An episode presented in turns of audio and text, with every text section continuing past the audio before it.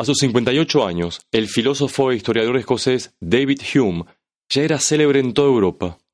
Un día recibió una carta de un editor que le proponía escribir un libro que tendría, sin duda, un gran éxito comercial. La respuesta de Hume fue, tengo que declinar no solo esta oferta, sino cualquier otra de índole literaria, y esto por cuatro razones. Estoy demasiado viejo, demasiado gordo, demasiado perezoso, demasiado rico.